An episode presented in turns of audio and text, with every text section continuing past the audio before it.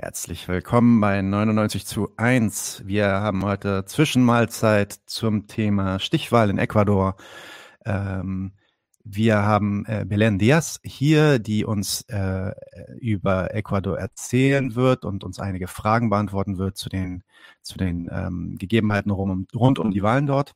Äh, bevor wir aber direkt loslegen, würde ich äh, euch gerne nochmal bitten, ähm, denkt daran, ihr könnt in, auf YouTube und auf Facebook äh, Kommentare schreiben in den Live-Chat und äh, die sehen wir dann hier auch und äh, wenn, wenn die passen, dann würden wir die auch beantworten. Sagt ihr einfach, ähm, ihr könnt da auch gerne Kommentare reinhauen. Ähm, falls die dann passen, dann zeigen wir die auch einfach an. Also gar kein Problem. Und wie gesagt, geht bitte auf unsere YouTube-Seite oder auf die Facebook-Seite, falls ihr es noch nicht gemacht habt. Like die Seiten, like den Content, äh, versucht zu abonnieren. Ähm, das hilft uns ungemein äh, beim Wachstum. Okay, wir warten noch mal so ein paar Sekunden, denke ich, aber ich hole schon mal die Belen dazu und dann kann ich sie auch kurz vorstellen. Hallo Belen, wie geht's? Hörst du Hallo uns? Nadine. Ja, hört ihr mich auch? Yes, wir hören dich gut. Willkommen bei 99 zu 1. Ähm, ich mache, bevor es losgeht und bevor, bevor, ich dir vielleicht kurz die Bühne gebe, dass du dich selber vorstellst, würde ich noch mal ganz mhm. kurz ähm, den Podcast pitchen, an dem du auch beteiligt bist. Und zwar der mhm. Podcast äh, mit dem Namen Chicks on Politics. Lass mich mal kurz gucken. Da ist das schöne Logo, da bist du auch zu sehen, gemeinsam mit ähm, Frauke. Das ist ein Podcast, ja, ein sozialwissenschaftlicher Podcast zu Politik, Feminismus und so wie Frau gesagt, Deluxe Trash. Und Belen, mhm. also du bist äh, dort Dauergästin, das heißt, du äh, trittst da auch relativ regelmäßig auf. Ähm, ihr habt ein Studio oder äh, äh, Frauke nennt das das saarländisch-ecuadorianische Hauptstadtstudio in Berlin. Ihr habt keinen festen Rhythmus. Ihr versucht so zweimal im Monat die, äh, eine Folge rauszubringen. Die letzte Folge war zu äh, dem Internationalen Frauenkampftag. Da habt ihr ein bisschen über den Ursprung und die Bedeutung dieses Tages gesprochen. Und die nächste Folge wird Frauke führen mit Expedition Grundeinkommen. Und ich gehe mal davon aus, dass sie mit denen übers Grundeinkommen sprechen wird. Ähm, genau, also das ist quasi ein Podcast, in dem ihr beide euch oder Frauke sich auch manchmal mit anderen unterhal unterhaltet über äh, allerlei politische Themen. Ähm, manchmal ist es auch ein Monolog von ihr, in dem sie aktuelle Themen erörtert. Also hört auf jeden Fall rein. Äh, ziemlich cooler Shit. Chicks on Politics findet ihr auf, ähm, ich glaube, auf iTunes, auf Spotify und natürlich haben die auch Social Media Accounts auf Instagram und Twitter. Also auf jeden Fall folgen.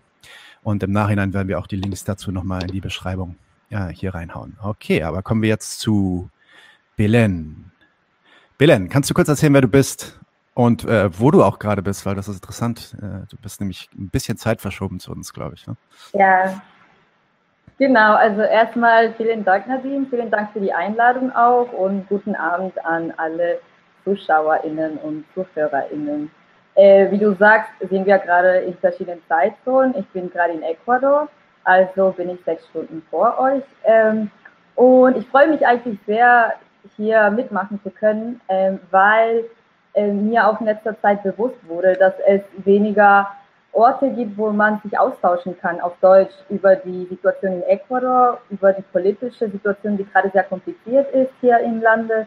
Und genau deswegen äh, heiße ich sehr willkommen, diese Art von Podcast, wo wir dann über diese Themen äh, gemeinsam reden können. Fantastisch. Äh, Belen äh, studiert, glaube ich, promoviert an dem äh, an der Freien Universität in Berlin. Ist das richtig? Das ist ja? richtig. In dem Campus okay. befinde ich mich genau. Cool, alles klar. Ähm, genau, bevor wir loslegen und so ein bisschen über das Thema sprechen, am 7. Februar gab es ja äh, die erste Wahlrunde und so wie das in den südamerikanischen Wahlen öfter gang und gäbe ist, gibt es dann mehrere Runden, wenn, wenn die Ergebnisse nicht sofort sehr mhm. klar sind. Ähm, und da, um, um diese erste Wahlrunde gab es auch einiges an Kontroverse, aber da kommen wir gleich äh, ein bisschen ins Detail gehen vielleicht.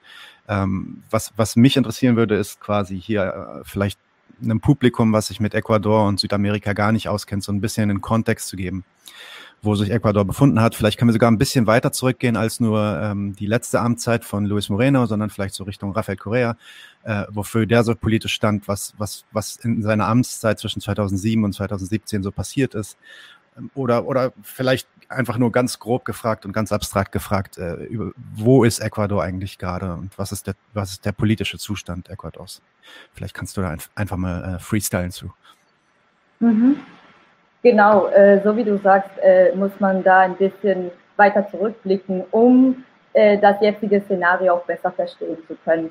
Deswegen kann ich auch, wie du sagst, gerade äh, als Einführung so ein paar Eckdaten nennen und ein mhm. bisschen über den historischen äh, Kontext, über den jüngsten historischen Kontext erzählen und Super. dabei kannst du mich ja auch unterbrechen und Erklärungsfragen stellen und vielleicht kommt da ja auch der eine oder äh, der andere Kommentar im Chat. Äh, genau, also am 7. Februar äh, gab es, wie du schon gesagt hast, äh, die, der erste Wahlgang der Präsidentschaftswahl und am 11.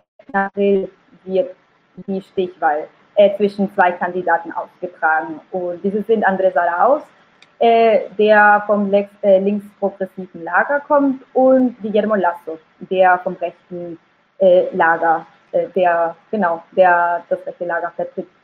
Ähm, um überhaupt diese Kandidaten einordnen zu können, kann ich jetzt erstmal so ein bisschen diesen kurzen historischen Überblick verschaffen äh, und danach können wir mit den weiteren Fragen ins Detail gehen. Ähm, ja. Ich finde vor allem, die Wahlen müssen auch in diesem breiteren Kontext nicht nur äh, auf nationaler Ebene, sondern auch auf äh, regionaler Ebene gestellt werden, weil mhm. die Entwicklungen bis heutzutage sehr verwickelt sind sozusagen und nicht mal für uns sind die so eindeutig ähm, mhm. zu interpretieren. Umso weniger äh, für ein Publikum, das sich vielleicht nicht so sehr mit, dem, äh, mit der lateinamerikanischen Geschichte auskennt. Ja, ähm, ja. Deswegen kann man da anfangen, äh, eigentlich so sozusagen in den 90er Jahren, als wir in Lateinamerika in verschiedenen Ländern äh, sehr rechte äh, neoliberale Regierungen hatten, die eine harte Sparpolitik betrieben haben. Und äh, verschiedene Krisen wurden aufgrund dieser Sparpolitik äh, erzeugt.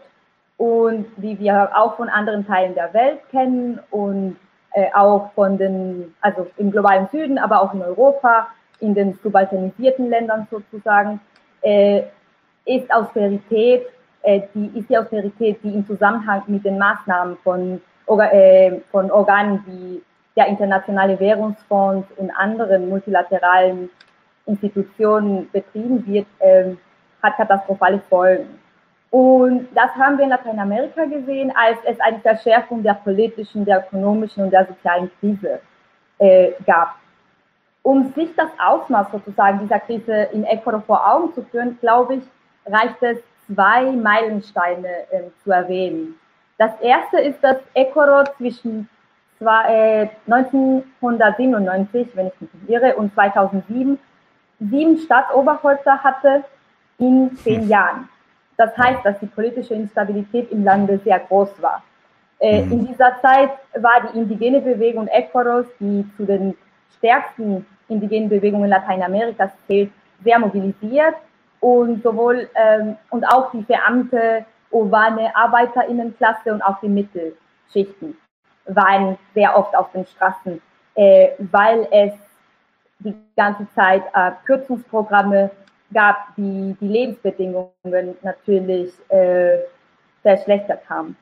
Mhm. Äh, über die sozialen Bewegungen werden wir wahrscheinlich auch ein bisschen, äh, nach, ein bisschen ja. später äh, mehr zu Wort kommen. Aber das wäre sozusagen das Erste, was man sich äh, äh, vor Augen führen kann. Das Zweite, was heute auch neu nochmal an Relevanz gewinnt, ist die politische und die ökonomische Krise in Ecuador am Ende der 90er Jahre.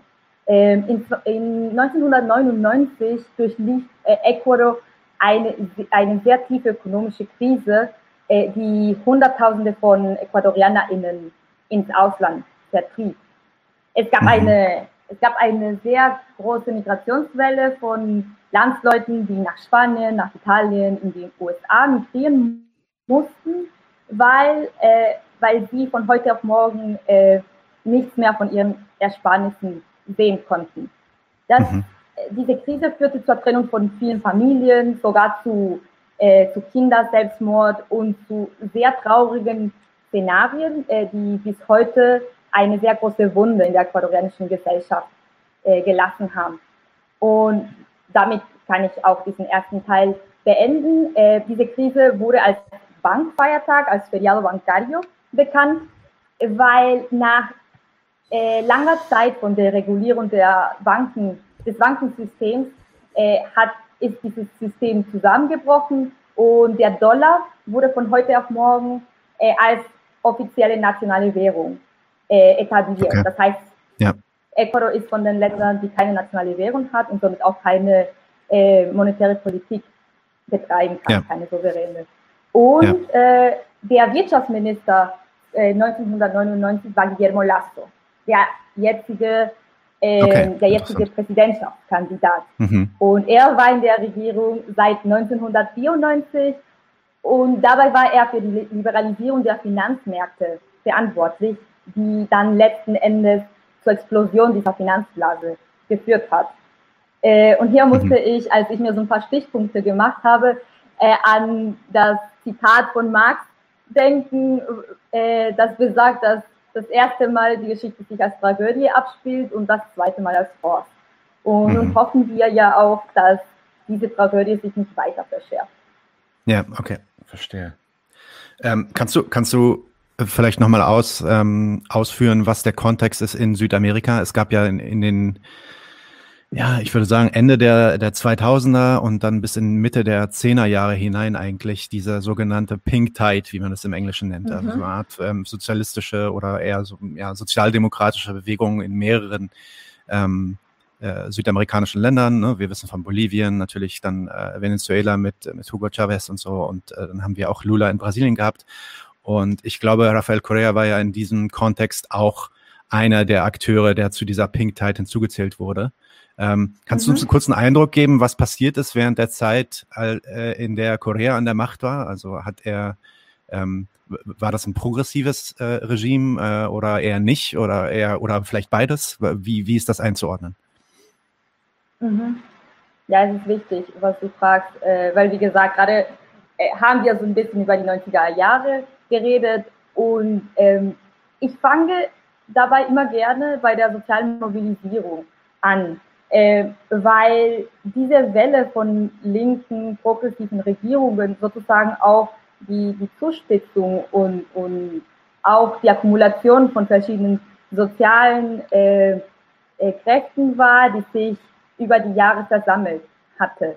Äh, natürlich muss man da auch differenzieren, weil die Prozesse nicht äh, gleichermaßen äh, sich entwickelt haben in den verschiedenen Ländern. Ähm, aber zum Beispiel für den ecuadorianischen Fall hieß es, nach dieser Welle von Präsidenten, die das Amt nicht beenden konnten, dass 2005 zum Beispiel noch ein Präsident nacheinander äh, vom Volk gestürzt wurde. Und das Motto zu der Zeit war eigentlich das gleiche Motto, was wir in der Krise in Argentinien äh, um die 2000 gesehen haben. Und zwar que se vayan todos. Also alle Politiker müssen gehen weil es natürlich Hoffnungslosigkeit gab, die Menschen waren empört, die Lebensbedingungen waren katastrophal. Und dies führte natürlich dazu, dass Menschen sich organisieren und auf die Straße gehen, um äh, dagegen und gegen neoliberale Politik zu protestieren. Ähm, dann, wie du gesagt hast, konnten wir sehen, dass es zum Beispiel in Venezuela äh, 1999 äh, Chavez an die Macht äh, gekommen ist, 2003 wurde Nestor Kirchner in Argentinien gewählt. Äh, Evo Morales wurde äh, 2007, wenn ich mich nicht irre, oder ein bisschen früher, 2006, äh, gewählt und Correa wurde in Ecuador 2007 gewählt. Mhm. Äh, und diese, äh, was hier wichtig war, äh, in Ecuador zum Beispiel, ist, dass ähm, verschiedene Forderungen der sozialen Bewegungen und auch progressive Intellektuellen äh, wurden zusammengetragen und äh, es wurde 2006 äh, eine linke Bewegung gegründet, die ganz jung war, Alianza País, äh, das wäre sowas wie mhm. Landallianz, äh, mhm. welche dann mit der Wahl Rafael Correas im darauffolgenden Jahr ähm, Regierungspartei wurde. Zu dem Zeitpunkt äh, war das politische Versprechen äh, das politische Versprechen beruhte sozusagen auf einer klaren Wende raus aus der neoliberalen Sparpolitik und äh, um natürlich das soziale System auch zugunsten der Ärmsten wieder aufzubauen und für mehr politische Stabilität zu sorgen. Ist das die äh, sogenannte, mhm. sogenannte Citizens Revolution, die Bürgerrevolution? Ist das das, äh, was man damit meint oder ist das nochmal was anderes? Genau, also in Ecuador äh, wurde, hat diese Bewegung äh, Alianza País äh, das eigene politische Projekt als Bürgerrevolution äh, genau, sozusagen genau. getauft. Und ja. später äh, wurde der Begriff sozusagen umstritten, weil es natürlich auch Gegner gab, ähm, die dann angeklagt haben, dass die ursprünglichen Versprechen nicht äh, eingehalten wurden. Aber zu dem Zeitpunkt, wo wir uns gerade sozusagen äh, mental befinden, war das äh, so eine, eine, erste Phase der Hoffnung sozusagen nach dieser langen okay. Phase ja, neoliberaler ja. Regierungen. Und ja. ähm, genau, äh, wenn ich da ganz sozusagen zusammenfassend einen Überblick geben kann, kann man die äh, Regierung Koreas in drei Momente einordnen. Diese, okay. Dieser erste Moment war der Moment, wo es zum Beispiel eine verfassungsgebende Versammlung äh, auf die Beine gestellt wurde. Und hier waren viele linksgerichteten Kräfte und soziale Bewegungen äh, hinter der Regierung, weil es dieser Ort der Umstrukturierung des Staates auch angeboten wurde. Und zu dem Zeitpunkt äh, wurde Ecuador auch äh, weltweit bekannt, weil die Verfassung, die 2008 äh, durchgesetzt wurde, auch sehr bahnbrechende Vorschläge in sich hatte, wie zum Beispiel die Rechte der Natur äh, oder alternative Visionen eines Entwicklungsmodells äh, wie das WMDV, so das gute Leben, mhm. das mhm. sich vom neoliberalen Modell entfernen. Und was dabei auch wichtig war, war, äh, dass die Rolle des Staates auch in den Vordergrund gerückt wurde, um die Märkte wieder zu regulieren und als Motor der Umverteilung äh, zu, zu haben. Mhm, mh. Genau, das wäre sozusagen ein erster Moment. Äh, okay.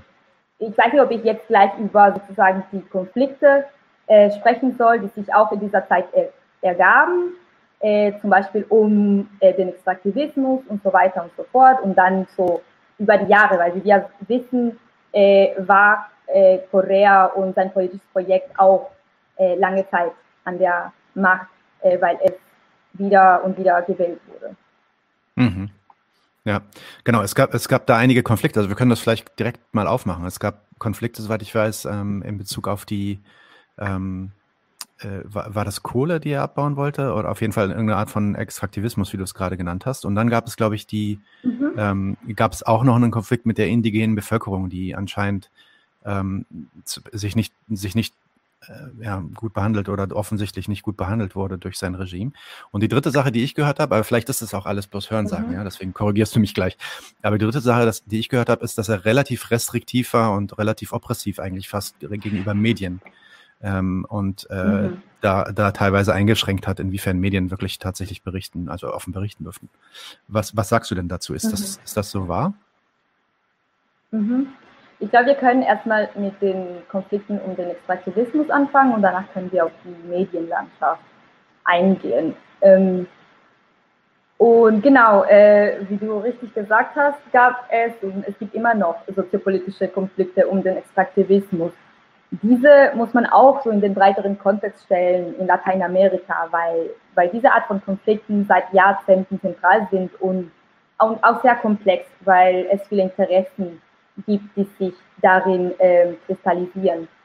Äh, Ecuador hat, also ein Großteil von den Staatseinnahmen in Ecuador kommt aus dem Erdölsektor hauptsächlich, also es geht mhm. hauptsächlich um Erdöl. Ähm, okay. Wenn es darum geht, äh, den Extraktivismus hier sozusagen zu kritisieren und ja. so weiter und so fort. Und ähm, wie du sagst, es gab viel Widerstand gegen dieses Modell während der Regierung Koreas. Äh, und, und dieser Widerstand kam auch von früher und hat sich auch weiterhin ausgetragen. Das, was, mhm. äh, also wie wir das zusammenfassen können, ist, dass es auch Meinungsverschiedenheiten und natürlich politische Verschiedenheiten gibt bezüglich der Frage, wie man am besten einen Ausweg aus dem Extraktivismus äh, führen kann. Weil es auch im linken Lager äh, gespaltene Positionen gibt. Mhm. Äh, wie, wie, du gesagt hast, ähm, gab es viel Widerstand von der indigenen Bewegung. Die indigene Bewegung in Ecuador, wie ich vorhin erwähnt habe, war sehr stark in den 90er Jahren. Äh, Anfang der, der äh, 2000 Jahren äh, war die, die indigene Bewegung ein bisschen geschwächt, eigentlich sehr geschwächt, nachdem sie in eine Allianz mit einem früheren Präsidenten äh, ging.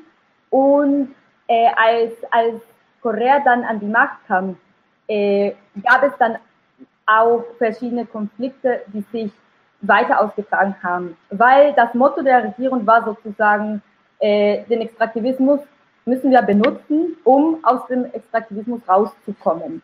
Was heißt das? Mhm. Das hieß auch in anderen äh, Ländern Lateinamerikas, dass ja, ja. ein neues neoextraktivistisches Modell auf die Beine gestellt wurde äh, und versucht wurde, die Einnahmen aus diesen Erdölexporten als Quelle für die Staatsfinanzierung von äh, Bildung, von Gesundheit und so weiter und so fort zu benutzen. Mhm. Äh, mhm. natürlich gab es zu dem Zeitpunkt äh, Menschen und äh, Teile der indigenen Bewegung, die in den Territorien äh, sich dagegen gewehrt hat, dass Extraktivismus weitergeführt wird.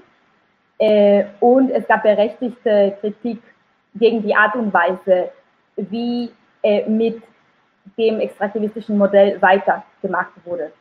Okay. Äh, hier, glaube ich, ist es wichtig auch zu differenzieren, ähm, aus welchem Standpunkt äh, wer was klagt, wenn es um äh, Ökologie geht und mit welchen politischen Zielen, weil es natürlich auch andere Art von Bewegungen gibt, die eher urban Sicht aus den Mittel- und Oberschichten, die äh, natürlich, die, die sich sozusagen auch als, als Ökolog, ja, als Teil der Ökologiebewegung verstehen, äh, aber auch einen anderen politischen Stand haben, der eher mit diesem Antikoreismus äh, mhm. äh, in Zusammenhang kommt. Und hier, glaube ich, gibt es unterschiedliche Art und Weisen, wie diese Konflikte ausgetragen wurden und äh, wie das Commodity Boom verstanden wurde und welche Art von Alternativen und von Auswegen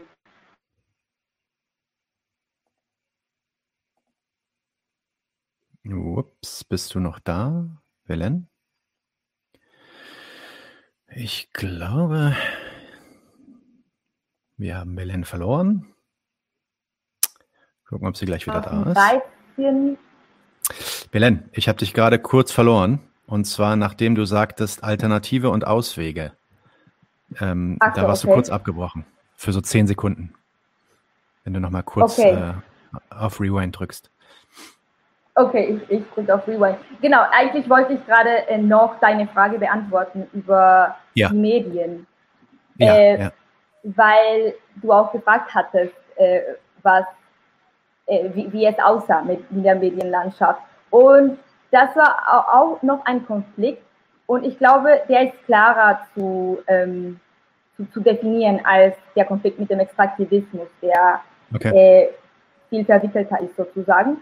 Und zwar, äh, es gab eine Kritik hauptsächlich von hegemonialen Medien, äh, dass Korea äh, äh in diesem Sinne gegen die Meinungsfreiheit, äh, also die Meinungsfreiheit angegriffen hatte.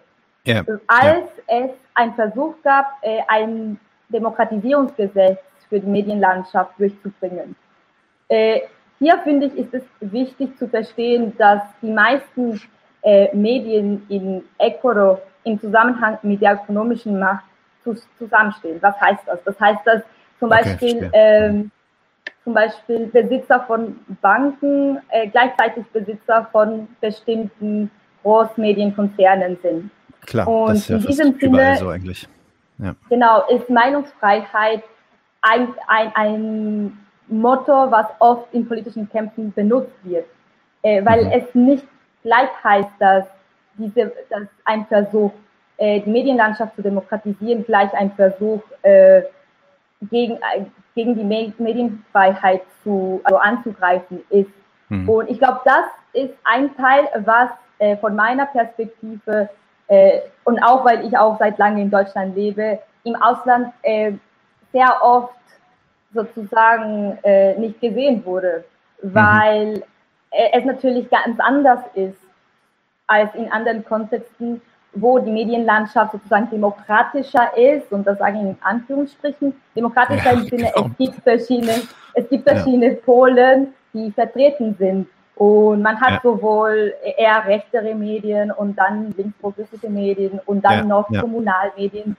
Und das war in Ecuador eigentlich nicht so und deswegen gab es großer, äh, großer Widerstand, hauptsächlich von diesen Sektoren. Okay. Interessant. Mhm.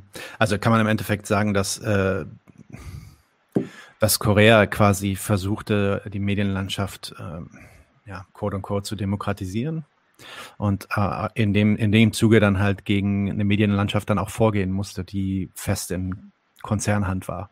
Kann man das so äh, summarieren oder ist das zu kurz gegriffen? Ich glaube, das kann man so als Fazit festhalten. Ja. Äh, ja. Dabei muss man natürlich auch so ein bisschen eine Nuance hinzufügen, äh, dass das nicht gleich eine Apologie äh, der ganzen Art und Weise zu regieren äh, der, Logisch, der Region yes. Koreas ist.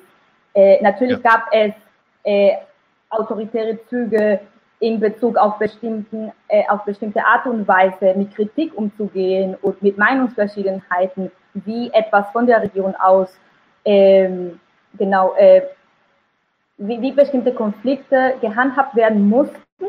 Und das wurde manchmal alles so in einem gleichen Paket geworfen. Aber ich mache diese Differenzierung mit der, mit der oft gehörten Kritik gegenüber der äh, Meinungsfreiheit, äh, weil es oft eine machttheoretische Perspektive fehlt, um zu verstehen, was das in einem Land, in einem so ungleichen Land wie Ecuador heißt. Ja, ja, klar. Okay, ich meine, wir kommen, wir kommen sofort zu, äh, zu der Wahl. Wir haben jetzt ziemlich viel äh, Intro gemacht, aber ich glaube, das ja. ist ehrlich gesagt auch für ein deutsches Publikum notwendig, weil die meisten kennen sich mit dem Thema wirklich gar nicht aus. Ähm, ja. eine, eine letzte Frage, die ich noch hätte. Ähm, ich habe letztens ein paar ja, Podcasts auch von David Adler gehört, der äh, auch viel sich in Ecuador auf, aufhält und so ein bisschen darüber berichtet hat. Und der ähm, hat äh, in einem Teil des Interviews Ecuador als so, ein, so eine Art Laboratorium für autoritäre, neokoloniale und auch finanzpolitische äh, so Lawfare-Methoden äh, bezeichnet. Und das schon seit Jahrzehnten. Also er nimmt zum Beispiel dieses eine Beispiel, Korea wurde ja 2017 ähm, durch Luis Moreno ersetzt. Und dann ähm, gab es natürlich einige äh, ja, ja, Gerichtsverfahren quasi gegen äh, Luis mhm. Moreno aufgrund von äh, ja, Bestechungsvorwürfen ähm, oder Korruptionsvorwürfen. Und er wurde dann, soweit ich weiß, auch verurteilt. Und die eines, eines der Dinge, die dann äh, quasi beschlossen wurde, ist, dass das Gesicht von Luis Moreno und der, äh, sorry, das Gesicht von Correa und dass äh, sein, sein Name auch äh, nicht benutzt werden dürfen äh, bei dem ah. Wahlkampf. Ja, ähm, und dass er, er bezeichnet das als so ziemlich einmalige ähm, Sache, denn also tatsächlich einen Namen zu verbieten oder ein Gesicht zu verbieten in einem Wahlkampf, also äh, bezeichnet er dann als äh, politischen äh, Lawfare, also quasi rechtlichen, rechtliche Kriegsführung quasi auf politischer Ebene. Wie würdest du das einschätzen? Ist das, äh, ist das was, was du teilen würdest, dass Ecuador da wirklich ähm, viel gelitten hat, auch unter so IMF-Politik und äh, OAC und so weiter, ne? also viele Einflüsse auch von außen. Ähm, wie würdest du das äh, bewerten, diese Aussage? Lenin Moreno, natürlich, entschuldige bitte, vielmals. ja, Lenin, also das müsste man ja eigentlich wirklich wissen, vor allem als Marxist wie ich. Ja, ja, ja. Nee, dass, äh, dass äh, Lenin Moreno heißt, ist auf jeden Fall dann auch äh, interessant, um zu analysieren, was das, mit, auf jeden also, Fall, ja. das mit seiner politischen äh, Agenda null zu tun hat. Aber äh, genau. das ist so eine Randnotiz. Und jetzt noch äh, zurück zu deiner Frage. Äh, ja, ich würde auf jeden Fall äh, bestätigen, dass Ecuador äh, Teil von der verschiedenen Machtstrategien äh, ist und auch als Laboratorium fungiert hat, wo äh, rechte Kräfte ausgeübt haben, wie man gegen linksprogressive äh, Kräfte vorgehen kann. Äh, und hier muss man auch erstmal äh, sich kurz abstrahieren und, und beschreiben, was für Linkskräfte, über welche Art von Linkskräfte wir reden. Weil äh, oft wird auch das, der Diskurs zum Beispiel, dass äh, genau, dass Ecuador in diesem Fall oder dass die verschiedenen Länder, auch zu Venezuela werden, zu Kuba äh, werden, wenn ein linker Kandidat die Wahlen gewinnt und es werden verschiedene auch mhm. Fake mhm. News und genau diese, äh, diese Angst gegen die rote Gefahr mhm. wieder äh, genau, auf die Beine gestellt von dieser ähm, kalten Kriegsnarrative. Und eigentlich äh, haben wir mit linken, linksprogressiven Regierungen zu tun, äh, die äh, in früheren Zeiten und in anderen auch Kontexten eher sozialdemokratische Regierungen sind. Yes. Und das yes. ist auch die Kritik von einem großen Teil äh, der Kräften, die sich sozusagen als linksgerichteter verstehen, dass die Regierungen eigentlich viel zu mild waren in bestimmten Dimensionen. Mhm. Und das sage Nicht ich jetzt einfach. Genug. Genau, das sage ich jetzt einfach äh, so, dass da, da, könnte man viel mehr vertiefen, aber das muss man sich erstmal vor Augen führen, um zu verstehen, äh, gegen welche Art von Akteuren auch das Lofe äh, funktioniert hat. Mhm. Und äh, was du sagst, ist eigentlich äh, sehr ja, sehr bemerkenswert, wie sogar das Gesicht von Korea in dieser letzten, also in dem jetzigen Wahlprozess äh, verboten wurde, äh, weil es eigentlich äh, historisch vergleichbar ist mit dem Verbot von dem Peronismus in Argentinien. Äh, mhm.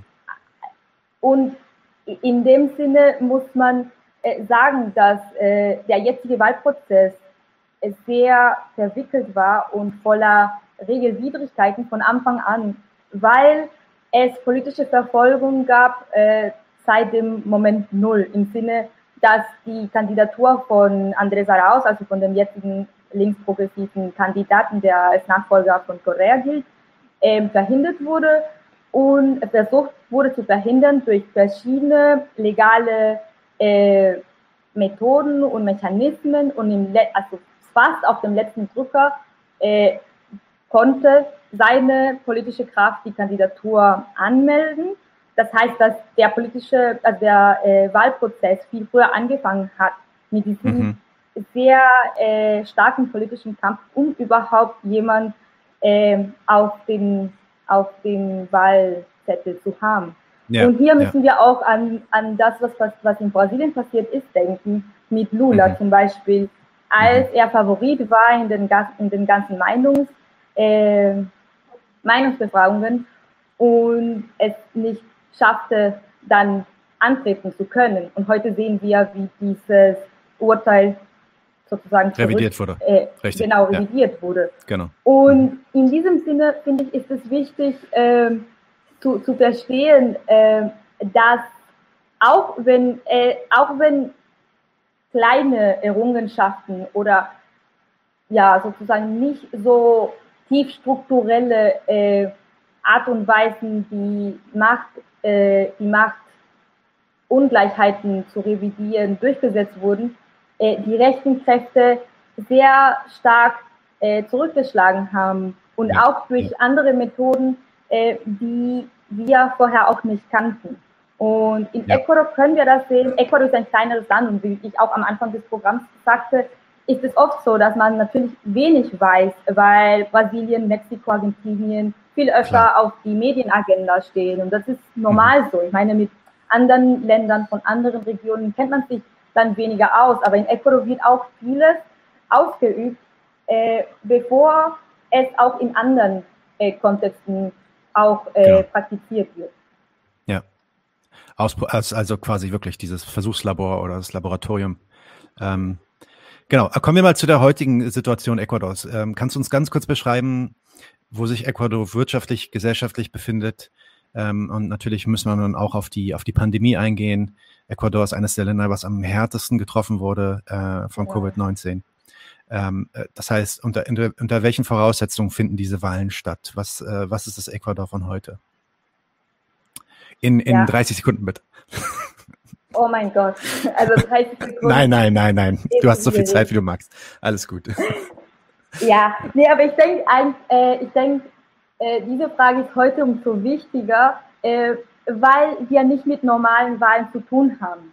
Äh, in einem anderen Kontext wäre es so, man hat verschiedene Kandidaten, Kandidatinnen, dann kann man sich die äh, Wahlvorschläge anschauen und man kann äh, Punkt für Punkt sozusagen diese untersuchen und dann zu einem äh, eigenen Standpunkt als Bürgerin kommen oder als äh, politischer Analyst sozusagen ganz klar so ein Panorama zeichnen. Aber in Ecuador äh, gibt es ein, ich sage immer, es gibt ein beschleunigtes politisches Prozess, äh, und wir sind noch dabei zu verdauen, was alles passiert. Und wir sind auch noch dabei zu trauern, weil, äh, wie du gesagt hast, in der Pandemie sind äh, in Ecuador äh, so viele Menschen gestorben, dass jeder von ja. uns äh, im Bekanntenkreis Menschen hat, die entweder erkrankt wurden und äh, sehr schlimme Folgen immer noch haben oder ja. die Menschen verloren haben aufgrund auch der Fahrlässigkeit der Regierung, weil das muss man ganz mhm. klar sagen. Äh, die Pandemie hat alle Länder betroffen und die Pandemie war überall heftig, aber in Ecuador äh, sind Dinge passiert, die äh, eigentlich vom Horrorfilm äh, ja. sozusagen vom Copy-Paste sind. Und ja, deswegen kann man vielleicht dabei anfangen zu sagen, dass letztes Jahr die Katastrophe in Guayaquil äh, hat auch für Schlagzeilen gesorgt äh, ja. im März 2020, als, und das muss, muss man sich einfach vor Augen führen, als Leichen sich auf den Straßen angehäuft haben, äh, weil, es, äh, weil es einfach keine, kein Management von der Zentralen und von der Landesregierung gab. Und Guayaquil ist eine Stadt an der Küste äh, mit 30 Grad. Also das heißt, dass die Folgen auch von einer solchen Entwicklung der Pandemie äh, erstmal ein Trauma sind für die Gesellschaft und, äh, und einfach äh, unglaublich waren in dem Moment. Und während dieses äh, schreckliche Szenario sich abwickelte, wurde mit, haben wir auch sozusagen ratlos zugeschaut, wie mitten in der Krise der Finanzminister äh, Richard Martinez, der heute übrigens in Washington sitzt als Funktionär des Inter-American Development Bank, äh, wir konnten äh, ratlos zuschauen, wie er anstatt Ressourcen im Gesundheitssektor zu investieren, sich entschied, einen Teil unserer Auslandsschuld frühzeitig zu zahlen. Das heißt, äh, sogar äh, Organe wie der Internationale Währungsfonds, Währungsfonds und so weiter und so fort äh, raten Länder des globalen Südens dazu, nicht zu zahlen und erstmal diese Ressourcen für die äh, Bewältigung der Pandemie zu benutzen. Aber in Ecuador mhm. äh, sagen wir etwas äh, auf Spanisch, so wie wir waren más papistas que el Papa. Das heißt, wir waren religiöser als der Papst, Papst selbst. Unsere Eliten haben Maßnahmen getroffen, mhm. die nirgendwo anders durchgesetzt wurden. Äh, und äh, in dieser sehr, ähm, sehr traumatischen Zeit wurde diese Auslandsverschuldung bezahlt. Und das ist auch immer noch eine Wunde, äh, die sich dann in den Wahlergebnissen dieses Jahres äh, gezeigt haben, weil die Menschen nicht vergessen, was von den Orten, die die Regierung gemacht wurde, die eigentlich äh, die Aufgabe haben, für sie zu sorgen. Und ähm, um ein bisschen weit über diese Krise, in der wir uns befinden, zu erzählen, muss man sagen, dass auch während der Pandemie zum Beispiel äh, die Sparpolitik nicht aufgehört hat. Äh, während es in anderen Ländern mhm. äh, Hilfsprogramme gab, um die ArbeiterInnen an die Seite zu stehen und an der Seite der ArbeiterInnen zu stehen und äh, um Menschen, die entlassen wurden, zu unterstützen, sahen wir auch, wie im öffentlichen Sektor äh, Menschen entlassen wurden. Und im, im öffentlichen Sektor hört sich manchmal so aus, als würden Menschen in grauen Büros entlassen. Aber eigentlich hieß es, dass Ärzte, Ärztinnen und Menschen, die an der ersten Linie der, des Kampfes gegen die Pandemie auch entlassen wurden. Also wir ja. hatten mit Protesten zu tun vor Krankenhäusern, wo Krankenschwester, äh, also es war äh, wirklich traumatisierend, äh, dagegen protestieren mussten, weil sie kein, äh, kein passendes Equipment hatten, um überhaupt ihre Arbeit äh, durchzuführen. Ja, ich weiß noch, dass ich im, im April letzten Jahres oder im Mai oder so ähm, habe ich gelesen, wie, wie, wie schlimm die Situation da war und dass die Pro-Kopf-Todeszahl dort auch äh, die höchste war äh, auf der ganzen Welt für einen gewissen Zeitraum. Und dass es dann mhm. so, eine, so, eine, so eine grotesken Probleme gab, wie das ähm, Bestattungshäuser kamen nicht hinterher mit dem Sargbauen. War einfach nicht mehr möglich. Und dann mussten, mussten sich Alternativen ausgedacht werden, wohin die Leichen geschafft werden. Das ist unfassbar. Genau, also das ist die, das ist die Situation, aus der wir kommen. Ähm, und jetzt äh, stehen dann Anfang 2021 diese Wahlen an. Es stehen äh, mhm. äh, Andrés Arauz steht an, äh, Guillermo Lasso ist jetzt derjenige, der mit ihm wahrscheinlich in die Stichwahl zieht. Und es war dann mhm. zwischenzeitlich auch noch die Frage, wer von den beiden in die Stichwahl mit Arauz zieht, äh, nämlich Jaco Perez, der war auch noch ähm, mhm. eine Zeit lang aktiv. Ich weiß auch nicht genau, was die Situation da jetzt ist. Kannst du uns vielleicht gleich erzählen? Wer sind diese drei Charaktere und wofür stehen die politisch in Ecuador? Mhm. Ähm, genau, also wie du sagst, ähm, war, ich glaube, da, da, muss man auch erstmal sagen, dass der äh, Wahlprozess sehr komplex war und es viel Ungewissheit und viel Unklarheit herrschte an bestimmten Momenten. Und eigentlich äh, mhm. seit Anfang an, als man nicht mal wusste, wer überhaupt als Kandidat antreten darf. Und ja, äh, heute ist der letzte Stand, wie du gesagt hast, schon bestätigt, äh, dass die Stichwahl zwischen Andrés Arauz und Guillermo Lasso stattfinden wird. Äh, sogar heute Abend, so in, paar, in, ein paar Stunden, gibt es äh, hier in Ecuador die Präsidentschaftsdebatte. Und mhm. ähm, äh, vielleicht können wir danach kurz über die Unklarheiten und die, ähm, genau, und die Konflikte nach dem ersten Wahlgang äh, sprechen. Aber erstmal kann ich ein bisschen ja, einen groben Überblick über beide Kandidaten geben. Äh, Gerne, ja. Und das ist in dem Sinne ähm, so einfach, weil es zwei gegensätzliche politische Projekte sind, die von diesen Kandidaten vertreten werden. Äh, wie ich am Anfang erwähnt hatte, als wir über die neoliberale Krise der 90er Jahre geredet haben, äh, war Guillermo Lasso einer der Verantwortlichen dieser ökonomischen Krise. Und äh, was man hierbei noch äh, erwähnen muss, ist, dass er sehr einflussreich war während der jetzigen Regierung Morenos. Äh, auch, äh, hier in Ecuador reden wir oft von der Mitregierung, also von der Co-Gobierno äh, von Moreno, äh, weil, wie, wie es bekannt ist, Moreno äh, sehr schnell, nachdem er 2017 als Nachfolger von Correa und als auch linksprogressiver Kandidat gewählt wurde, ähm, einen Rechtsruck äh, eingeleitet, eingeleitet hatte und die und das Wahlprogramm, mit dem für das er gewählt wurde, nicht respektiert hatte. Und er hat sehr schnell eigentlich äh, die neoliberale Sparpolitik, über die wir auch gerade geredet haben, als wir über das Gesundheitssektor geredet haben, äh, eingeleitet. Und Lasso, Guillermo Lasso war hier eine zentrale Figur, weil er 2017 auch als Kandidat äh, stand und sein Wahlprogramm, äh, ironischerweise, ist eigentlich das Programm, was in den letzten vier Jahren äh, umgesetzt wurde. Mhm. Und das, das muss man sagen und das ist äh, auch etwas, was man aus äh, Kreisen, die in der Regierung sind und aus hohen Funktionären hört, äh, weil die Eliten dann eine Allianz gefunden haben mit dieser spezifischen Figur, also mit Lenin Moreno, der äh, sehr schnell äh, ab, sich von, den, von seinem eigenen politischen Projekt sozusagen abgewendet hatte. Mhm. Und Guillermo Lasso äh, äh, ist eigentlich ein, ein Charakter, der sozusagen die Lehrbuchmuster, Eigenschaften der politischen rechten Eliten in Lateinamerika äh, vertritt, äh, weil er einer ist, der der neoliberalen Doktrin treu geblieben ist.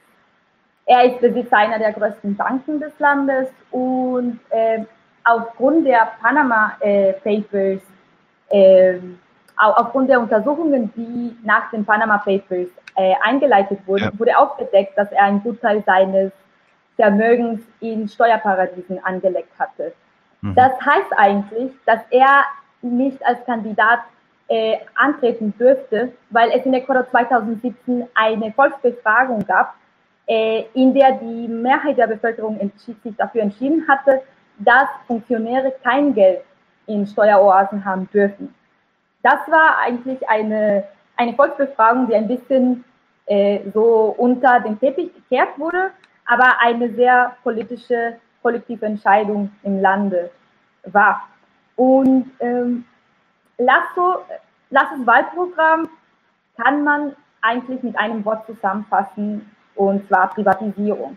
Er steht mhm. dafür, dass Gesundheit, Bildung und die verschiedenen sozialen Dienste nicht vom Staat getragen werden, sondern äh, privatisiert werden. Heutzutage, jetzt Richtung des ähm, äh, Richtung Stichwahl, hat er versucht, seine ursprünglichen Vorschläge abzumildern und er versucht sich auch neu zu orientieren und sich frischer zu positionieren. Er benutzt sogar TikTok und so weiter und so fort. Mhm. Äh, und hier äh, kann man äh, auch eigentlich einen Schlag, ein, ein, den Bogen spannen äh, bis nach Argentinien im Sinne, dass sein Berater der Berater politischen Marketings von Mauricio Macri war, also vom früheren rechten Präsidenten in Argentinien. Und mhm. hier können wir nur ganz kurz, äh, weil sonst würden wir äh, vertiefen müssen, die Netzwerke ja. der Rechten in Lateinamerika äh, so durchblicken, weil es sehr interessant ist auch zu schauen, wer im Backstage von diesen politischen Figuren steht und wie diese sich auch regional vernetzen. Mhm. Genau, das, das wäre Guillermo Lasso. Also jetzt okay. zu Andrés Arauz. Ähm, äh, Andrés Arauz ist äh, äh, steht jetzt als äh, die Figur, die als Nachfolger von, von Correa äh, kandidiert. Und er war während der Regierung Correas ähm, Direktor für Bankwesen der Zentralbank zwischen 2011 und 2013. Äh, danach hatte er noch ein Amt in einem anderen Ministerium, wo er verantwortlich war für die Koordination der Programme der Bildung, äh, des Bildungsministeriums und des Ministeriums für Wissenschaft und Technologie. Mhm. Ähm, nach seinem Austritt aus der Regierung, als, als äh, genau als 2007 der äh, Präsident gewechselt wurde, äh, gründete er eine Forschungsgruppe, die Stelle der Beobachtung der Dollarisierung heißt. Und da bieten sie ökonomische Analysen für das breite Publikum an.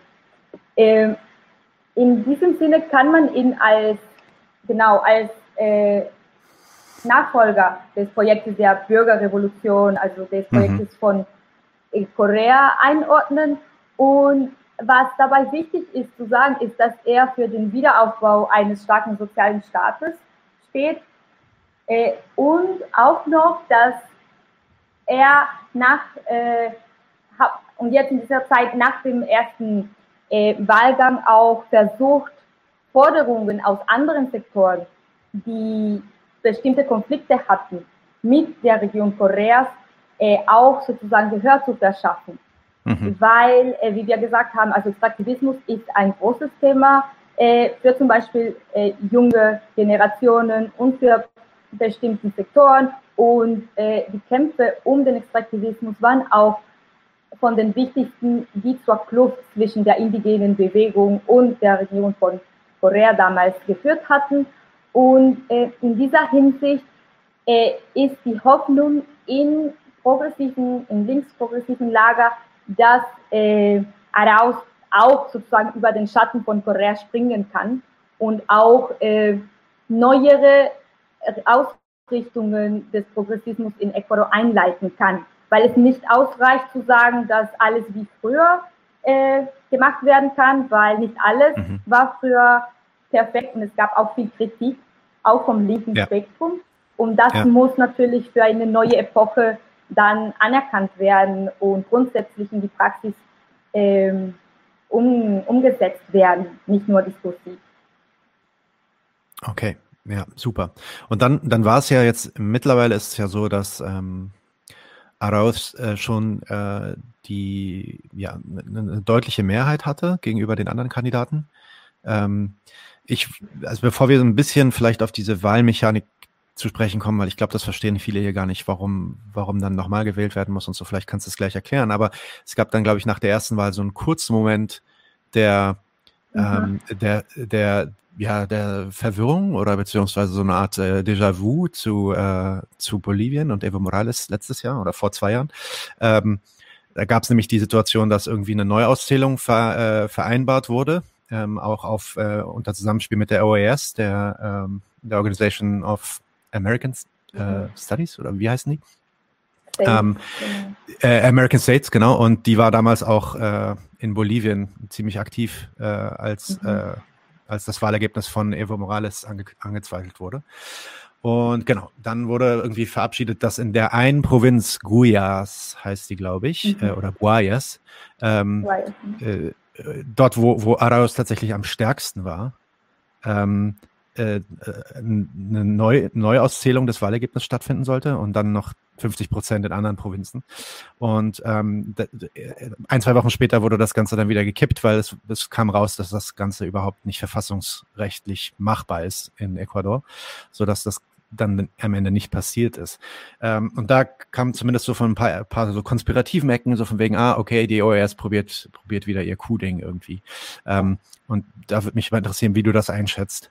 Äh, und wenn du darüber hinaus dann kurz erzählen kannst, warum es jetzt nochmal zu einer zweiten, zu einer zweiten Runde kommt, wenn Arauz davor schon eigentlich ähm, die Mehrheit hatte, inne hatte.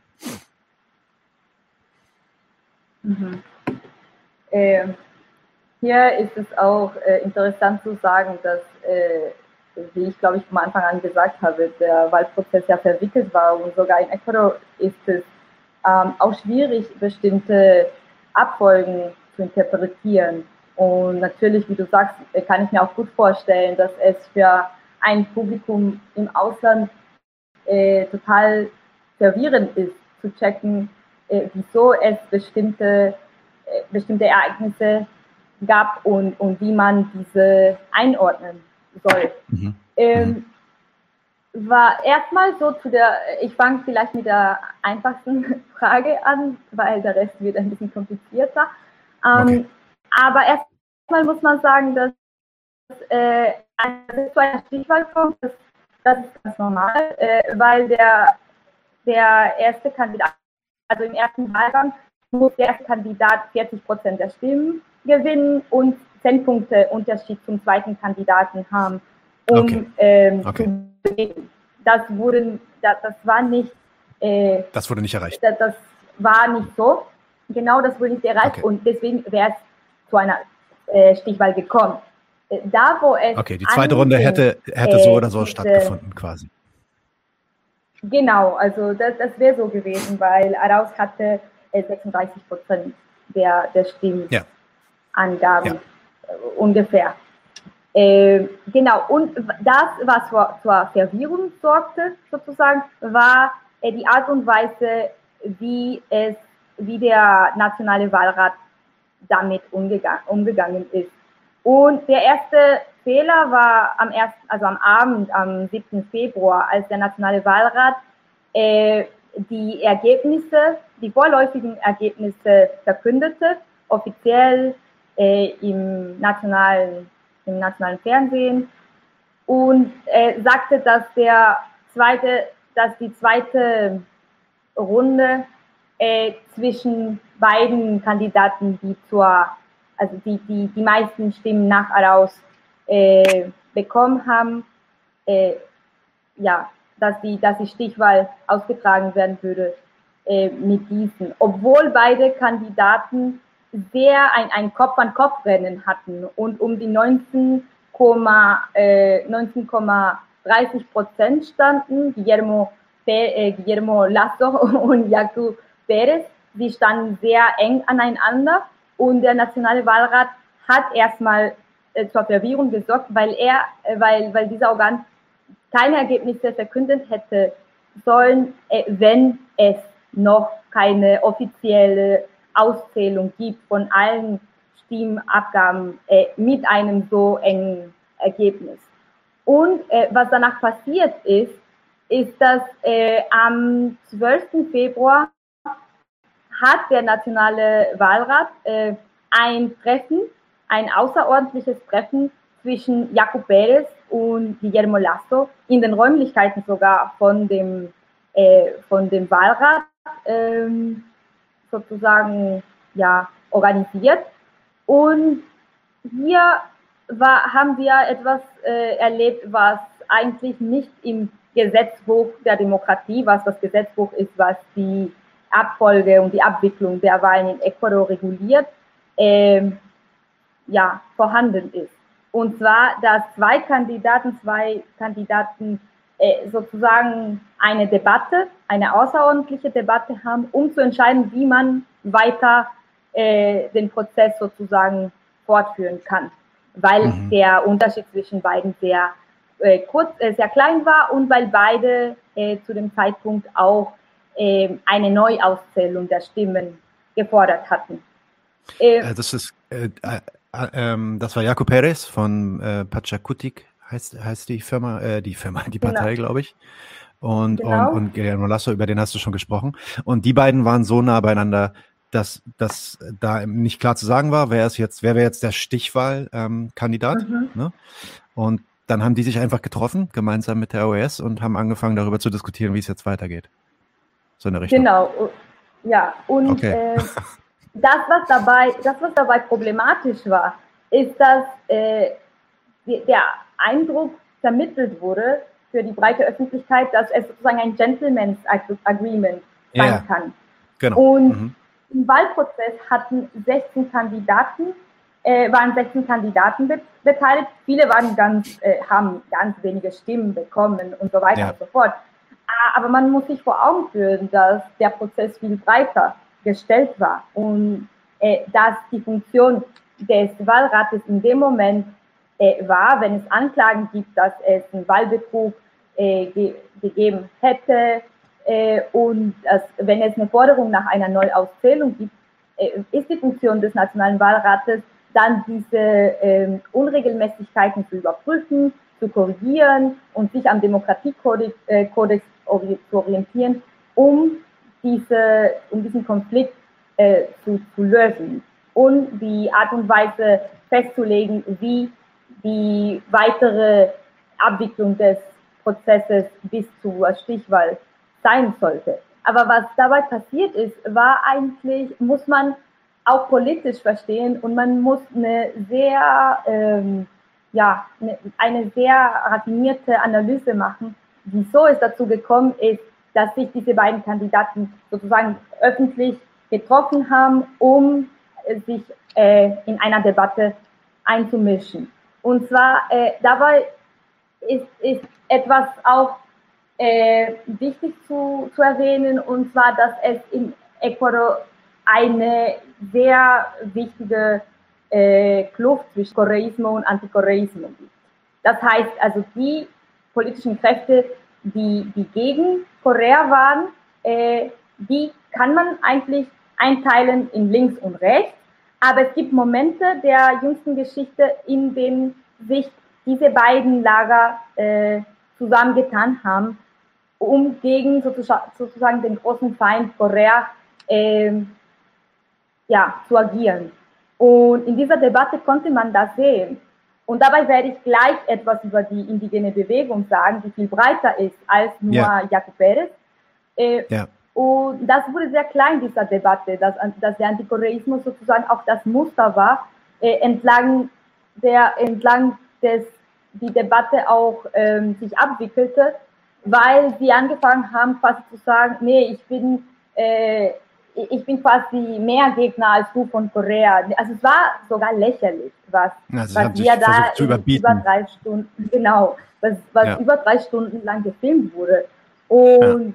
und was dabei sehr problematisch ist, ist etwas, was früher passiert ist. Und zwar, dass äh, Jakub Perez ist der Kandidat, wie du richtig gesagt hast, von der Partei Pachakutik.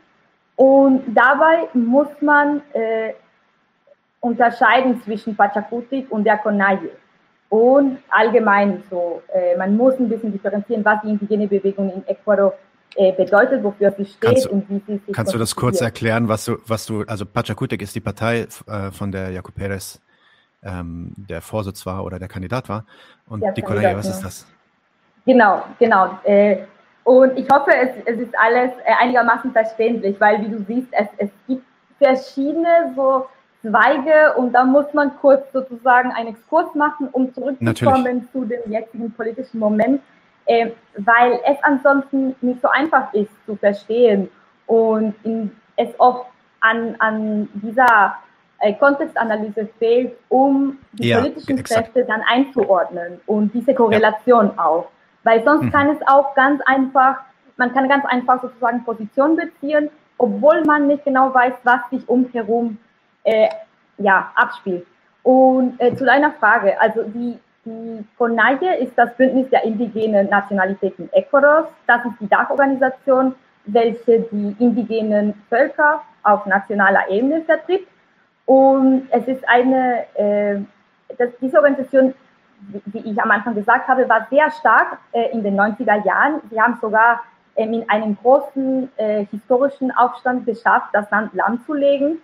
Äh, das sage ich jetzt so, um sich vor Augen zu führen, wie stark die, die indigene Bewegung in Ecuador äh, war. Und jetzt gleich komme ich auch dazu zum neuesten Aufstand 2019, weil das auch ja. äh, ein Meilenstein war, äh, ja. der dann auch äh, bestimmt, wieso es auch äh, politische Differenzen gab innerhalb der indigenen Bewegung. Aber mhm. erstmal, die Konaye ist die, äh, die soziale Bewegung. Und Pachakutik ist die Partei, die aus der sozialen Bewegung hervorgegangen ist mhm. äh, und dann im, äh, im elektoralen Prozess auch äh, agiert. Äh, das, hier muss man, äh, und das finde ich sehr wichtig, die politische Praxis dieser Partei unter die Lupe setzen, weil in der letzten Legislaturperiode gab es leider sehr viele Gesetzesentwürfe der neoliberalen Regierung, äh, die auch zusammen, äh, die von dieser Partei zusammen mit rechten Parteien auch äh, durchgesetzt wurden.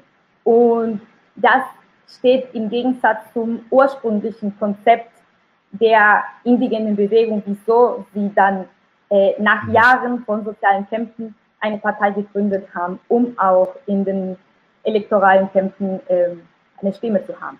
Äh, aber gut, er, dann zurück zur Spaltung innerhalb der indigenen Bewegung äh, muss man hier ganz klar sagen, dass es einen linken und einen rechten Flügel gibt.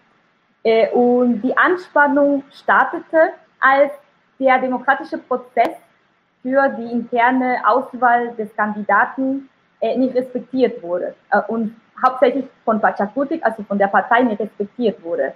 Weil die CONAI, also der, die soziale Bewegung, hat ähm, eine Stufen, äh, einen Prozess, der stufenweise funktioniert, wo es von den Gemeinden aus bis zum nationalen Regierungsrat äh, entschieden wird, beraten wird und äh, auf dieser Basis der Kandidat gewählt wird. Und hier komme ich zum Aufstand von äh, 2019, ähm, weil darüber hatten wir nicht geredet und das ist eigentlich sehr wichtig, weil äh, in dieser ganzen Krise in der jetzigen Region Morenos äh, mit der Sparpolitik und mit den äh, mit der Allianz mit rechten Kräften äh, ist es Ende 2019 dazu gekommen, dass äh, um, die, um das Abkommen mit dem Internationalen Währungsfonds von der Regierung äh, treu zu bleiben, dass die Regierung gesagt hat äh, und, und ein, versucht hat, die, äh, die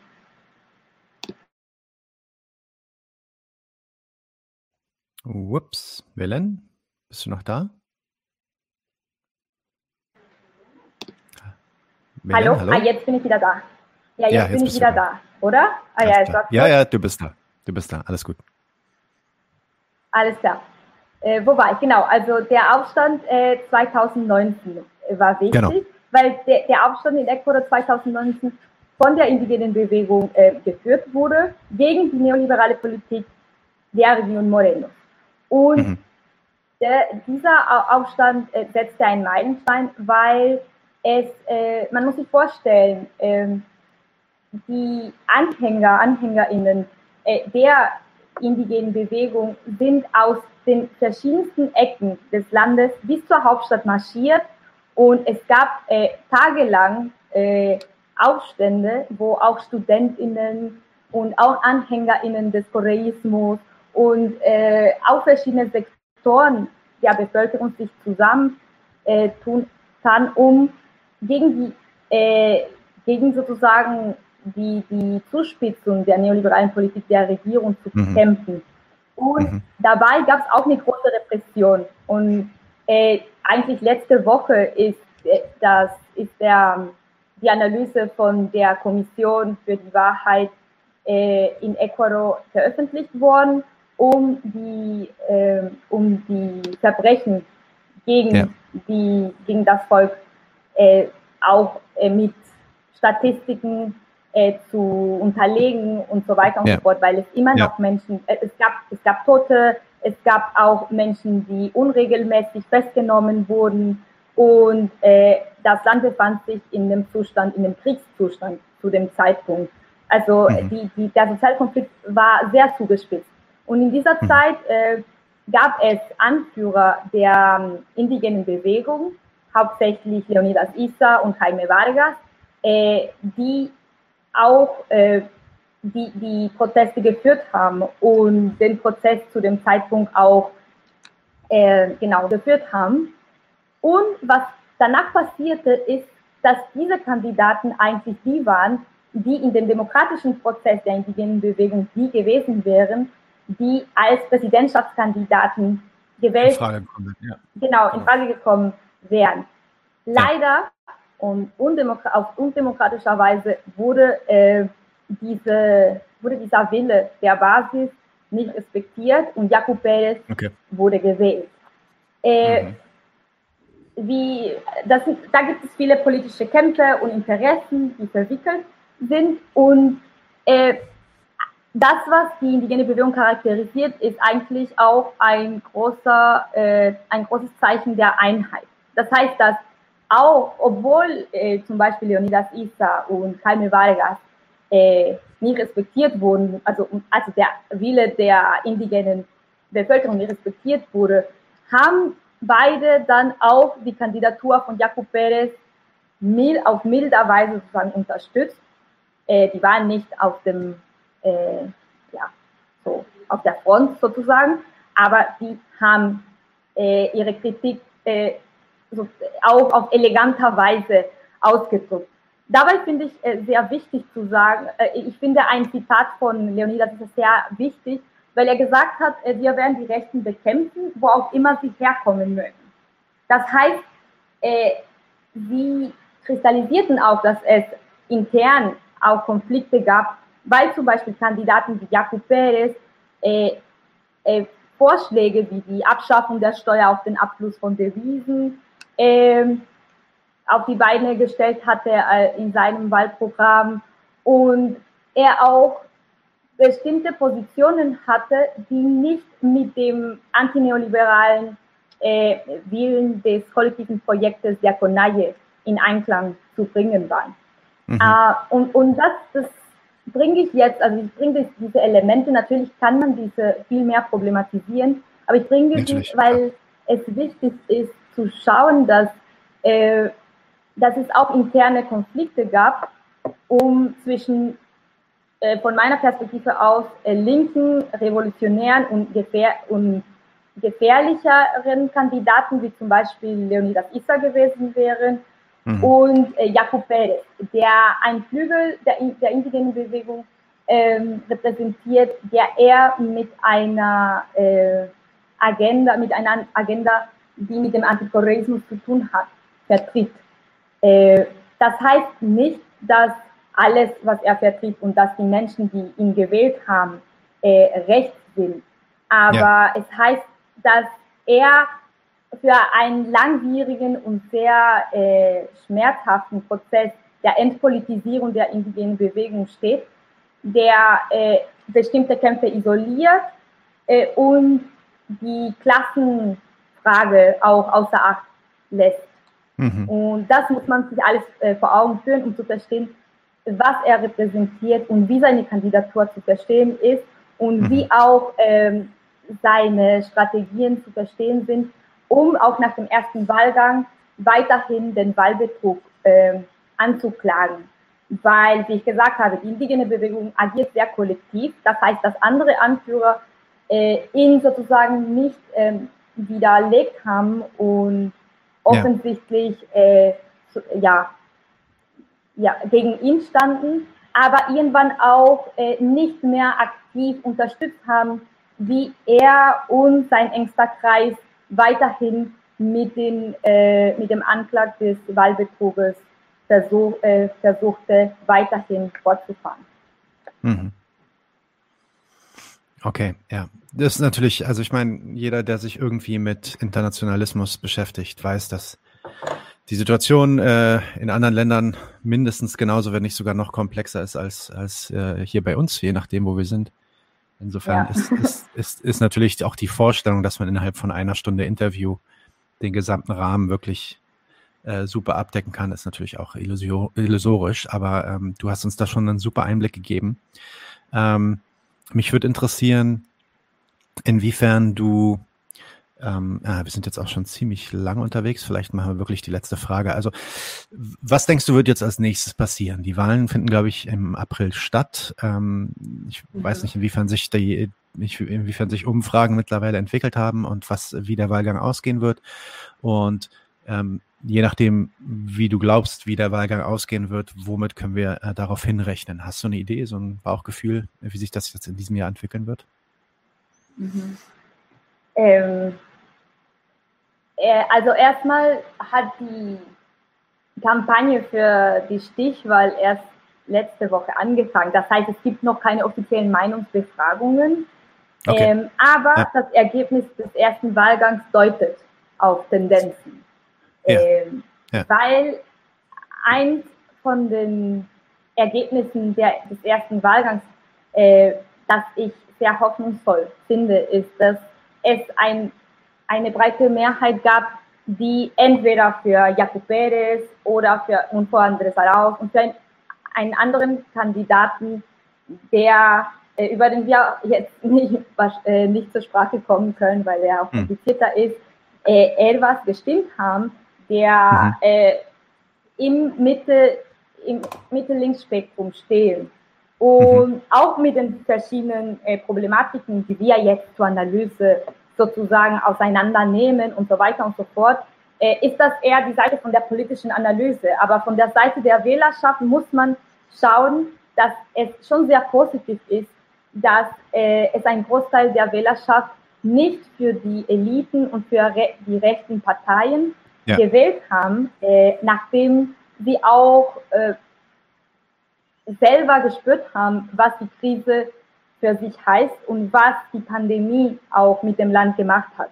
Und das ist schon ein sehr positives Ergebnis, äh, dass, da, dass dafür äh, steht, dass es im zweiten Wahlgang wahrscheinlich äh, eine Entscheidung äh, einfacher fallen sollte, um gegen die äh, Sparpolitik und die Art und Weise, wie die Krise verschärft wurde, in der jetzigen Regierung äh, genau, und da ist es äh, interessant zu schauen, wie zum Beispiel äh, wir schon bestimmte Signale haben. Also die indigene Bewegung, die Konaje, hat ähm, für den, wie, würde man das auf Deutsch nennen, äh, für die Abgabe einer ideologischen ungültigen Stimme äh, mhm. aufgerufen. Das heißt, äh, Sie haben auch kollektiv entschieden, dass sie weder für den rechten Kandidaten Guillermo Lasso noch für den linksprogressiven Kandidaten Andrés Arauz äh, stehen werden. Also sie werden sie mhm. nicht aktiv unterstützen und sie rufen äh, zum, äh, zum, zum, genau, zur Abgabe einer ungültigen Stimme oder wie würde man das auf Deutsch nennen, weiß ich nicht genau. Ah. In den USA ist es irgendwie so ein Endorsement, aber und dann haben sie halt nicht endorsed, sondern sie haben äh ja, ich weiß, ich, ich weiß nicht, was das Pendant in Deutschland wäre, aber im Endeffekt sagen sie, dass die Stimmen, die an sie gegangen sind während dem ersten Wahlgang, nicht zu, zu einem der beiden Kandidaten hinzugezählt werden sollen, sondern als ungültig ähm, markiert werden sollen. Genau, das wäre ja. hauptsächlich so äh, äh, quasi eine Stimmenthaltung, weil äh, okay. in Ecuador mhm. äh, gibt es Wahl. Nee. Ähm, und das heißt also auf der Seite der politischen Kräfte, äh, gibt es natürlich Konflikte um den Extraktivismus, um bestimmte Positionen, die nicht von heute auf morgen gelöst werden können. Und diese Entscheidung muss in dieser Logik verstanden werden. Auf mhm. der anderen Seite gibt, äh, kann man nicht sagen, dass äh, alle Menschen, die im ersten Wahlgang äh, für Jakob Perez gewählt haben, sich jetzt äh, ja, diese, dieses äh, Rate sozusagen, diesen Rat auch ähm, annehmen werden, ja, sondern ja. sie werden dann schauen, äh, dass es zwei Projekte gibt, die zur Wahl stehen und natürlich ist äh, die Stimmenthaltung auch eine gültige demokratische ähm, Entscheidung, die man treffen kann, aber es ist noch nicht klar, äh, wie sich diese Menschen entscheiden werden. Die Tendenz mhm.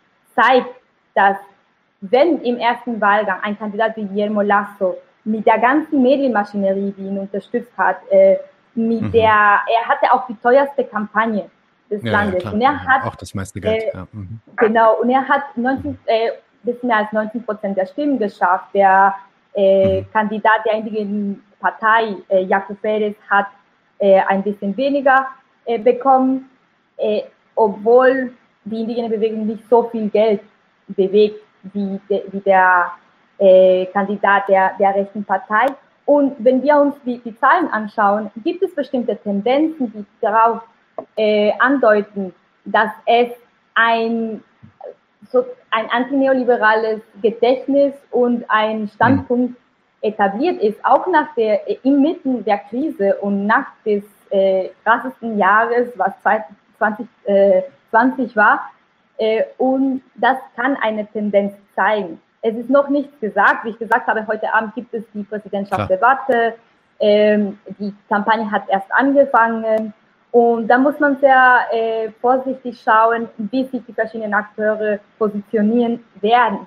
Äh, hierbei finde ich äh, zwei Dinge noch wichtig. Äh, und ich weiß, wir müssen auch äh, gegen Ende äh, kommen. Ähm, aber es gab eine Frage, die du vorhin gestellt hattest, die ich nicht ausführlich geantwortet habe zur Rolle äh, der ja. Organ Organisation äh, der OAS. Der, der OAS, ja, OAS, ja.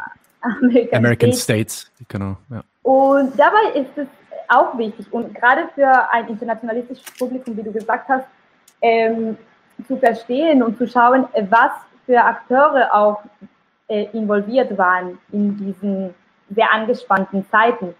Und das muss man auch regional gucken. Hm, weil als wir über, dieses, äh, über diese verwickelte Debatte zwischen Jacob Perez und Guillermo Lasso geredet haben, dabei haben wir ein bisschen zurückgeholt und geschaut, wieso mhm. es zu dieser Spaltung oder zu, zu dieser ähm, Anspannung in der indigenen Bewegung gekommen ist und so weiter und so, und so fort. Äh, als wir darüber geredet haben, äh, war es auch wichtig zu sagen, dass zum Beispiel diese Art von, von Debatte und auch von dieser, äh, von der OAS ähm, promoviert wurde und in dem äh, Zeitpunkt, zu dem Zeitpunkt, als die OAS dann als äh, Wahlbeobachter äh, sogar vom Wahlrat ähm, eingeladen wurde, so offiziell, mhm. ohne die anderen Wahlbeobachter zu, zu erwähnen, äh, mhm. gab es auch andere äh, politische Manöver, die sehr problematisch waren. Und zwar der Staatsanwalt Kolumbiens ist in den Tagen nach dem ersten Wahlgang nach Ecuador gekommen, äh, um anscheinend, ähm, wie sagt man, äh, Beweise über die illegale Finanzierung der Kampagne von Andrés Arauz äh, hm. zu zeigen, äh, die mhm. anscheinend von der äh, ELN, von der Befreiungsarmee Kolumbiens, also von dieser Guerilla-Organisation gekommen sind. Aha. Und das war zum Beispiel ein Element. Noch ein Element war, dass, äh, die, äh, dass die USA die jetzige, ähm, warte, eine Sekunde.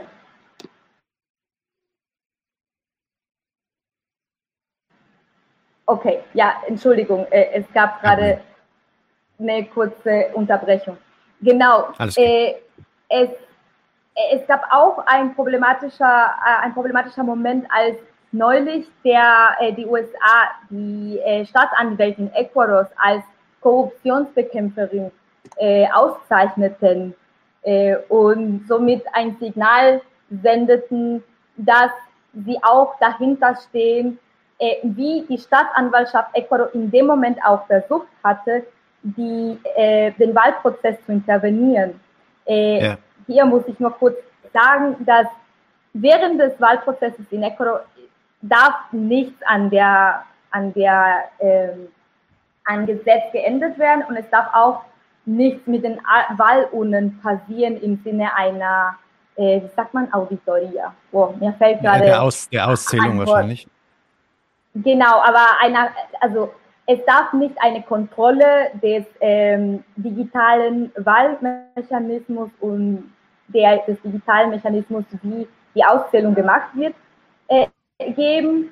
Und die Staatsanwaltschaft in Ecuador, wie andere problematische, äh, in anderen problematischen politischen Konflikten verwickelt ist, hatte versucht, äh, den Wahlprozess quasi zu stoppen, also die Stichwahl mhm. zu stoppen, um äh, eine Überprüfung des digitalen Systems für die Auszählung und für die Stimmenabgabe mhm. und so weiter und so fort durchzuführen. Mhm. Und äh, die Person, die in diesem Amt äh, in der Staatsanwaltschaft ist, ist die Person, die als Korruptionsbekämpferin von den USA äh, ausgezeichnet wird.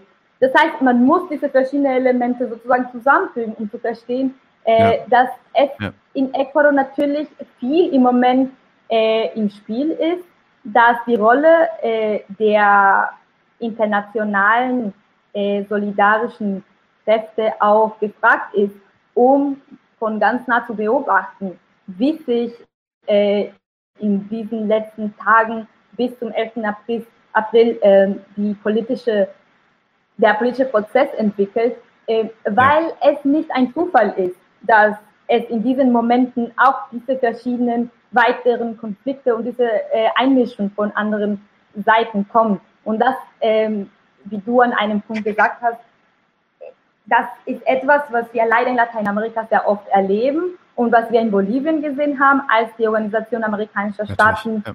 äh, den Putsch promoviert hat und danach gebilligt hat.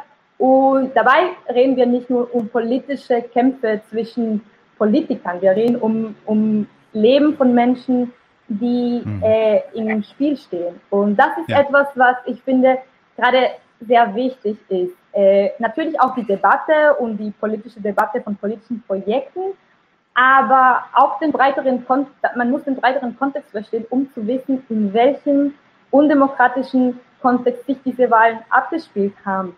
Und das ist mhm. etwas äh, jetzt äh, in Bezug auf deine Frage zu den Aussichten in, nächster in nächster Zeit und 2021. Das ist etwas, was dringend ist, äh, weil im mhm. Moment wird eigentlich, werden die Grundlagen der Demokratie und sogar der liberalen Demokratie mit den ganzen Einschränkungen, die diese hat, äh, die sind in Gefahr und die sind in Gefahr seit langem, äh, weil es einfach keinen Mindestrahmen gibt für die Abwicklung eines legitimen und demokratischen Prozesses. Und ich finde, in einem solchen Moment äh, gibt es zwei Dinge, die wichtig sind. Also erstmal muss man diese Kluft zwischen Koreismus und Antikoreismus überwinden, was mhm. sich äh, in regionalen Mustern äh, einbettet gegen die rote mhm. Gefahr, über die wir geredet haben und so weiter ja. und so fort. Also das heißt nicht, dass man nicht kritisieren muss, was kritisiert werden soll und dass man bessere und alternative Modelle vorschlagen muss. Aber man muss diese Logiken verstehen, gerade in solchen Momenten. Das ist das eine. Und das andere ist, äh, dass es von meiner Perspektive aus wichtig ist, Farbe zu bekennen. Äh, mhm. Gerade äh, wenn wir gesehen haben, dass im ersten Wahlgang eine, ein, ein antineoliberales äh, Bündnis in der Gesellschaft gab, sozusagen, natürlich mhm. äh, nicht mhm. organisiert und äh, das ist nicht um zu ja, vertuschen, dass es äh, äh, wichtige Verschiedenheiten gibt. Aber wenn man weiß, dass es dieses antineoliberale, ähm, dieser antineoliberale Wille da ist, dann muss man äh, weiterhin fordern, dass die Kräfte, die zum Beispiel auch im Parlament, zum Parlament gewählt wurden, äh, diese, diesen, diese Forderungen der Bevölkerung auch respektieren und dass es äh, ja, dass es zwischen linken Kräften auch bestimmte Debatten eingeführt werden, um die eigenen Meinungsverschiedenheiten und politischen Visionen äh, zugunsten der, äh, ja, des Common Good der Bevölkerung auch ausgetragen werden. Und das finde ich mhm. ist wichtig, um überhaupt zu einer Radikalisierung der Demokratie zu kommen. weil der mhm. jetzige Moment dramatisch ist. Ja, es ist, äh, es ist krass auch, wie sehr, ähm, wie sehr sich die, äh, die Muster ähneln zu anderen Ländern in Süd, Südamerika. Ich muss sagen, dass ich mich, ich bin persönlich zum Beispiel viel bewanderter mit, mit Bolivien, äh, Brasilien oder auch Venezuela als mit Ecuador. Aber ähm, Inwiefern, also die, diese, dieses extrem komplexe Geflecht von Interessen, sowohl mhm. national, also sowohl aus den Ländern selbst, ja. als auch dann von so vielen Ländern außer und, und starken Imperialmächten sogar auch außerhalb der äh, nationalen Grenzen. Ähm, und, und wie stark diese dann tatsächlich Einfluss haben auf, auf, auf on-the-ground äh, Reality quasi ist, ist schon echt krass. Insofern muss man, äh, muss man, äh, so wie du das sagtest, äh, da immer sehr kritisch und sehr mit einer sehr tiefgründigen Analyse reingehen und sich sowohl die Geschichte anschauen. Und deswegen hat das äh, jetzt auch ein bisschen länger gedauert als sonst, aber ähm, ich könnte jetzt auch eigentlich noch ein, zwei Stunden weitermachen, um, um weiter darüber zu reden. Ähm, deswegen wollte ich auch direkt vorschlagen, dass wir vielleicht, sobald die äh, Wahl durch ist, ich glaube im Mai soll der ähm, Gewinner äh, äh, Ende Mai, genau. Ende Mai soll der genau. Gewinner dann äh, äh, zum Präsidenten genannt werden, ernannt werden. Und bis dahin, glaube ich, ist es sehr wichtig, dass wir äh, beobachten, was passiert, weil äh, die OES ist immer noch da und da sind auch noch viele andere Interessen und die, äh, die, die südamerikanische Rechte äh, steckt da auch immer noch Geld rein, insofern zu gucken, was da passiert. Aber je nachdem, was dann passiert, dass äh, vielleicht du uns nochmal besuchst und wir dann über das Ergebnis, vielleicht ein paar Wochen nach den Wahlen, über das Ergebnis sprechen und deine Analyse darüber. Da würde ich mich sehr freuen, wenn du uns da nochmal besuchen könntest, weil es war wirklich exzellent. Ähm, genau, und damit will ich mich dann ja, eigentlich auch schon sehr, sehr bei dir bedanken, für, sehr bedanken für deinen Besuch. Ähm, fühlen uns sehr geehrt und das war echt äh, toll. Du hast uns wirklich sehr viel Hintergrundwissen gegeben. Vielen Dank dafür, Belen. Danke, Nadim, äh, und sehr gerne. Also ich komme sehr gerne äh, Anfang Juni äh, und wir hoffen, wir hoffen alle, dass die Lage sich allmählich verbessert, äh, weil es ja. Äh, leider nicht mal einen Impfplan gibt. Und ah, äh, ja. das ist, ja. da, wie du sagst, es, es ist so ein Geflecht von verschiedenen Situationen, die man sogar aus einer humanitären Perspektive anschaut. Ja weswegen diese Wahlen gerade sehr, sehr wichtig sind äh, im Vergleich auch mit anderen, wo die politische Analyse sozusagen einigermaßen äh, nicht so in einem so komplexen äh, Szenario ja, genau. sich abspielt. Genau. Aber sehr gerne, also danke für die Einladung, auch danke ähm, für die Vorbereitung deiner Fragen und auch an alle ZuschauerInnen und ich hoffe, ich konnte einen einigermaßen verständlichen Überblick vermitteln. Und ich stehe auch gerne zur Verfügung für weitere Fragen. Und äh, ich weiß, es ist einfach kompliziert zu verstehen, was gerade in Ecuador passiert, ähm, aber dabei bleiben wir. Und dabei finde ich auch wichtig, die, die Wörter von einer ähm, argentinischen Philosophin, die äh, auch Militantin ist, äh, zu, zu wiederholen, weil sie sagte, diese Art von Momenten äh, erfordern von uns auch die höchste analytische, äh, intellektuelle und militante Ehrlichkeit, um äh, auseinanderzunehmen, äh, was gerade passiert und wie die politischen Kräfte und wie wir aus den sozialen Bewegungen uns positionieren sollen, um äh, das Beste auch für das Land in einem solchen, in einem solchen kritischen Moment äh, zu schaffen. Also danke nochmals und wir sehen uns dann hoffentlich bald vielen Dank. Bevor du, bevor, du, bevor du gehst, kannst du mir sagen, von wem das Zitat stammt, weil das äh, hat gerade wie die Faust aufs Auge gepasst. Äh, das ist von Luciana Caballa. Äh, genau, sie hat in einer äh, sehr guten Analyse äh, darauf aufmerksam gemacht.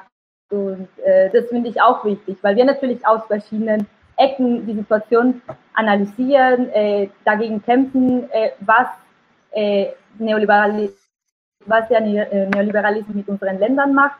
Und das kann äh, in der Akademie sein, das kann aus den sozialen Bewegungen, das mhm. kann in den verschiedenen tagtäglichen äh, Orten sein, wo wir uns befinden. Und ähm, ich finde, gerade in einem kritischen, solchen kritischen Moment ist das auch sehr wichtig, um überhaupt auch im Ausland äh, verstehen zu können, was sich gerade äh, abspielt. Fantastisch. Nochmal vielen Dank, Belen. Wir sehen dich auf jeden Fall dann hoffentlich im Juni. Ich äh, melde mich demnächst bei dir und dann machen wir den Termin fest, sodass wir das direkt schon planen können. Hab einen schönen Abend. Nee, du hast einen schönen Sehr Nachmittag. gerne. Wir haben, wir haben einen schönen Abend hier. Lass dir genau. gut gehen und ja, gut. komm gut wieder nach Haus äh, oder komm gut wieder nach Berlin. Danke. Auf dem Weg zurück. Bis bald. Danke dir. Ciao. Danke sehr. Einen schönen Abend noch.